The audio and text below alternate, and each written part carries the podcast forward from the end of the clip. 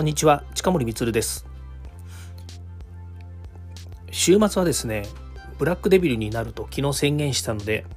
できればですねこう DX ではない別の話をですねしていきたいなというふうに思います。タイトルも何にも決まっていませんしそれから週末なので DX の話をしないと今言った言ったんですけどもそうなるとですね近森光の DX 企画書のネタ帳っていう名前は何なのかっていう話になるんですけれども基本的にネタ帳なのでネタにならない話をしてもしょうがないなというふうに思うんですけども、まあ、こうなってくるとですねえ何か仕事に使えるネタとなるとですね週明けてからですね、まあ、こんなことを週末に聞いたんだけれども自分はこう思うなっていうようなことでですね活用いただければいいんじゃないかなというふうに思います。今考えました。はい。ということでですね、えー、お題は何もありませんが、えー、このようなことでお話ししたいなというふうに思います。えー、総論 OK 格論反対っていうですね、まあ、これはあの、えー、皆さん少なくとも会社に勤めているとですねこういう場面っていうのはいくらでも出会いますよね。例えばですけれども会議で、えー、みんなで決めましたというふうにみんなでそこの場では決めたんですけれどもみんな OK ですって言ってながらいざやろうと思うとですね小さいことに反対をしていってなかなか進まないと。いうふうになっていって、うん、全体はいいんだけどね、でもね、ここの部分がね、みたいな感じで、総論 OK、格論反対。これね、システムとか組む時にめちゃくちゃ多くてですね、もう全体像はいいですと。ね、プロセス自体は構いませんと。だけど、今までやってきたこの手続きについて、少なくともうちの課とか、うちの部では、この手続き絶対必要だから入れといてくださいねっていうパターンがあったりするんですね。これはまあよくある話だと思うんですけれども、まあ、結局木を見て森を見ずっていうんですかね。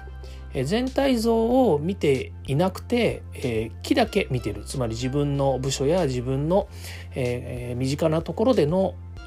手仕事ですよね。それだけを見てですね、えー、これをどうするかっていうふうに議論して議論するというか自分自身がですねそれにこだわってしまうということがあると思うんですね。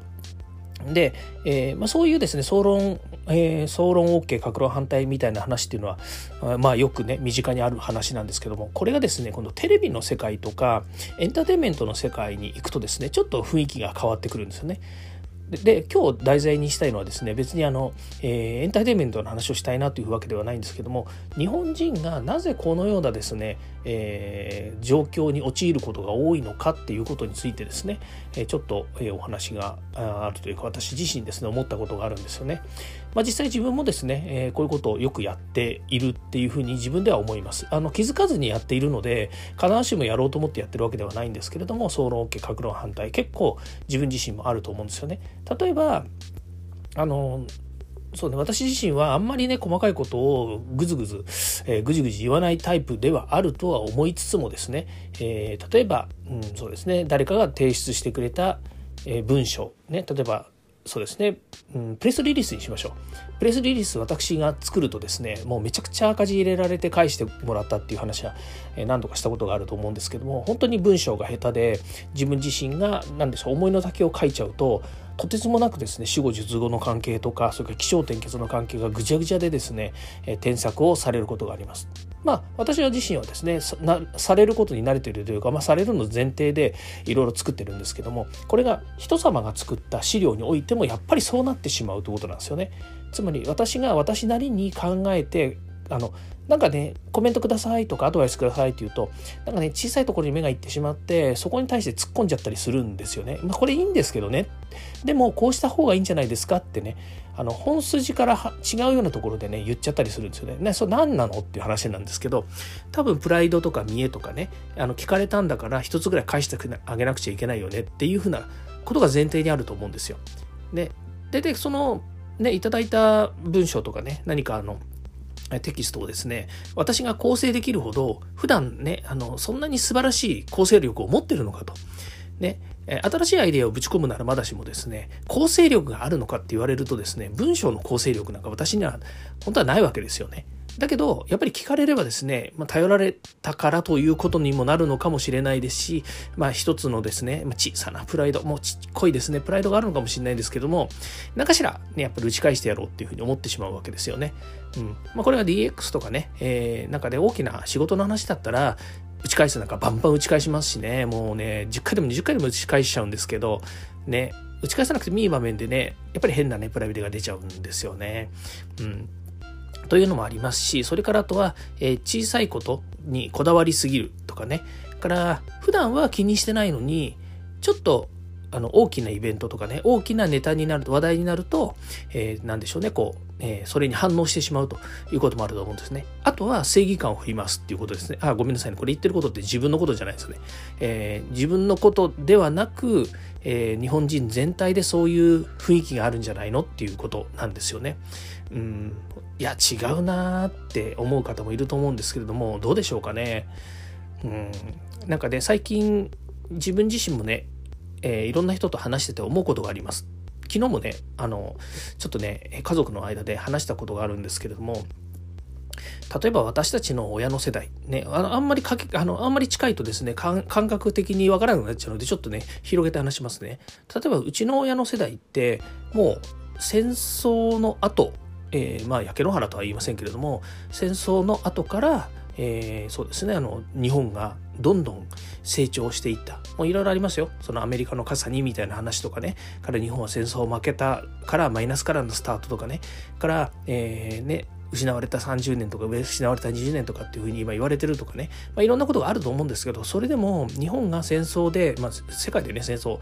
世界大戦ですから第二次世界大戦の敗戦国ですからね。あの一国しかないわけですよ世界の中であの第二次世界大戦っていうね過去最大の大戦をやって負けた国日本ですからね、まあ、そんなこと言ってもしょうがないんですけどでそのそこからねそのマイナスかもしくは大マイナスのところからね、えー復活したっていうことがあるわけですよね。だからすごいことだなっていうふうに思っていて私にしてみるとその先人ですよね私たちの先輩だったりとか親世代だったりとかねもっと上の世代の人たちが頑張ってここまで築いてきたんだなっていう話になるわけですよ。ところがですねそういう人たちからしてみると全く何にもないところから本当にもうね泥水をすすりながら血へどを吐きながら復活してきたっていう経験をもとにするとですね今ある私たちの私たちって私ね私とか私と私の子供とか私たちの後進の、えー、今の世代からするとですね全然環境が違うわけですよね。でそうなってくるとねあのもうねあの話してても噛み合わなくなってくるわけですよ。親の世代と私たちの世代ね本来であれば噛み合わないはずなんですよね。まあ、そこはね大人だからとかそれから人間だからとか家庭家族だからとかねいろんなものでこう合意するところっていうのはあると思うんですけれども確実に話が合わないはずなんですよね。まあ、例えば一つにとってみればね男女平等の問題だったりとか雇用の問題であったりとかね、えー、まあ、今で言ったらその終身雇用がなくなるとかっつったってうちの親の世代なんてもう終身雇用しかなかったですしから、ね、働くことにその残業だなんだかんだなんてね言ってられなかったわけですよ。とにかく働いて働いて働きまくってお金を稼いで家族を食べさせるとかね、えー、今までの、えー、そうですねマイナスだった部分を少しでもゼロにするっていうふうに国国を挙げてって言ったらいいですかね。本当一人一人が、えー、自分だけがとかっていう話ではなくて国を挙げてそういう状況をになってたっていうことなんですね。でそういう人たちからしてみると私たちもう特に私の世代とかってアマちゃんですよね。アマちゃんだし楽してばっかりいるしみたいなね。ちょっと武田鉄矢の歌じゃないですけれどもね、うん、あの甘えたりとかね、えー、本当に泣き言を言ったんだったらね死んでしまいぐらいのことをね親が言ったみたいなところの歌の中身だったような気もするんですけれども、まあ、そのぐらいねやっぱりあの、えー、親世代と私たちでは環境も違うしね、えー、今の苦労の仕方も違うとかっていうことになるわけですよね。でそういう中でやっぱりね日本人ってうんある種はある種忖度をして、えー、なんだみんなを守ろうとするしある種やっぱりこうね、えー、どこかで誰かしらを非難して、えー、その上げ足を取ったりねそれから、えー、悪いことは悪いとかっていうふうに言うしそれをね正当性を持って言ったりするんですよね。ところが昔は小さな単位。例えば身近な単位ですよね。そのインターネットとかなかった時代で言えば村の単位だったりとかねそのコミュニティのちっちゃいコミュニティの単位での、えー、広がり方だったんですけど今は本当にもう全世界に情報が配信されるほどですね発信されるほどその、えー、総論 OK 格論反対の格論反対の部分っていうのがものすごく、えー、際立ってくるわけですよね。特に何か悪いことをした人例えばね芸能人の人で、えー、悪さをしたりとかね。まあ本当悪悪いことをしたら悪いんでしょうがないとは思うんですけれどもねしょうがないということはないな。悪いんだから悪いって言われて仕方がないと思うんですよ。捕まったりとかしてもね。でもそれがね一気に一晩でがらりと形勢逆転するぐらいねやっぱりあのいろんなことが起こってしまうわけですよね。でそれに対してねやっぱり関係関係ないえ人たちも同調してしまってね、うん、あれがいいとか悪いとかっていうふうなことをねみんなで言うようになっている。でそれも、えーと、インターネット上に残ったりとかニュース上に残るので人の噂も何でしたっけ？四十九日でしたっけ？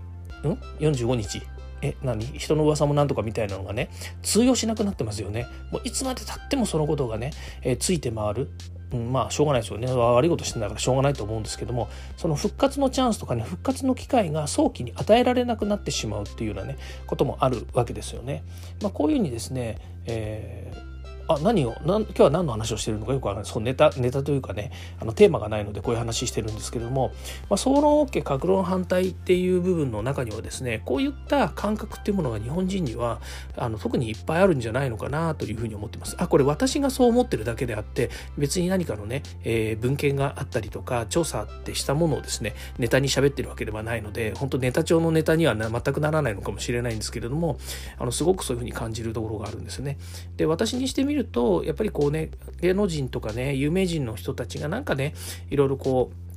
あのテレビとか、えニュース番組とかでいろいろ取り上げられているわけなんですけれども僕はねあんまりいらないんじゃないのかなっていうふうにも思うんですよね。うんなんかねあのまあ、テレビに出てる人からするとね余計なお世話です。もう好き好き勝手やってるんだからねいちいちネタにしないでくださいっていうふうに思うかもしれないですけどあの見てる私たちにしてみてもねあんまりねそのネタって、えー、ずっと見てても面白くないんですよね。だからそれがまたねあのそのさらりと右から左に流れていくぐらいがちょうどいいっていうふうに思うぐらいで、まあね、本当に気にするかどうかっていうとね、あの、普段は気にしてないですよ。普段気にしてないし、そんなことどうでもいいよと思ってても、でも結局ニュースを見るとね、そのことがいっぱい出てくるので、え出てくるのっていうのはね、そういう芸能系の話とか出てきて、え毎日ね、同じような、えニュースの中でニュースとかねそのワイドショーワイドショー、えー、なんだその、えーと、エンターテインメントって言った方がいいかもしれないですけどそういう中でねいろんな情報が出てきます。でこちらはねやっぱり楽しみにしている情報もあるわけですよ、まあ、例えば歌番組とかね、えー、なんかお笑いが好きだったらお笑い私もお笑い好きなのでお笑いの番組とかねやっぱり面白いものもあるんですけれどもそういうねなんかねマイナスなネタばっかりこうねテレビでやられるとですねなかなか辛いなというふうに思うのがあります。ということでですね、まあ、一つの宣言としてはですね、あんまり、えー、芸能人のね、えー、悪い話に付き合うのはやめましょうっていうことなんですよ。でね、これ、さっきも言いましたけどね、これ、インターネットとかね、ツイッターとかで、こう、どんどんどんどんね、拡散したりとか、ね、悪いこと、自分が悪い、な自分、誹謗中傷するつもりはなくてもですね、自分がそのことに対して発信をしてしまうとですね、やっぱりいつまでたってもそれが抜けきらないというかですね、終わりきらないわけですよね。だからもうね、さらし、さらし者っていうとね、なんか嫌な言い方かもしれないですけど、まあ、一定量ね、インターネットとかでも出ちゃったらですね、もうある程度もう晒していると、だからもうそれ以上言ってやんなよみたいなね、ところってあると思うんですよ。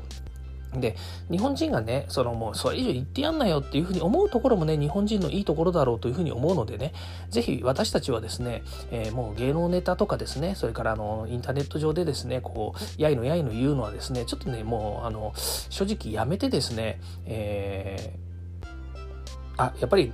企画書のネタ帳見たくなってきちゃうんですけどももっとねやっぱりいいこと生産性のあることをですね追求していったらいいんじゃないのかなというふうに思います。でこれ結論から言うとですねじゃあそんなの見るなよっていうふうに思うのかもしれないですけどね。あの見ない見ないでっていうのはないんですよ。なんかなんでかというとねこの今の Web2 の世界で言うとね一定量出てくるんですよねそういう芸能ネタでもいいですしねその、えー、悪い悪いことニュースであるんだからね出てくるんですけれどもねニュース見ててもウェブのニュース見ててもですねテレビのニュース見ててもですね悪いこと出てくるんですよ。で悪いことは悪いことで受け止めますけれどもね受け止めますけれども、えー、少しはですねそういったものはね早めにもうねあの終わりにしてしまってですねまた次のネタに移っていただきたいなというふうに思います。ネタ帳のネタ帳の私としてはですねぜひぜひフレッシュなネタでですね勝負をしていきたいなというふうに思いますしあと生産性のあるネタっていうものはねやっぱり、えー、嬉しいし楽しいなというふうに思うんですよね。うんやっぱりここに戻ってきましたね。うん。まあ、ということでですね、今日はね、えっと、ネタはないんですけれども、総論 OK、格論反対、特にね、えー、こういった芸能系のネタとかですね、ニュースみたいなものはですね、えー、あんまりね、長く引っ張ってもね、あの気持ちのいいもんじゃないので、えー、気持ちのいい、ね、生産あの生産性のあるですね、え、気持ちのいいえ報道にしてほしいなというふうに思いました。とさ、ということです。はい、今日も聞いていただきましてありがとうございました。明日から月曜日です。ね、えー、本当に明日こそですね、また DX、ね、頑張ってやっていただければなというふうに思います。デラックスでもいいですよ。ということで今日は終わりたいと思います。ではまた。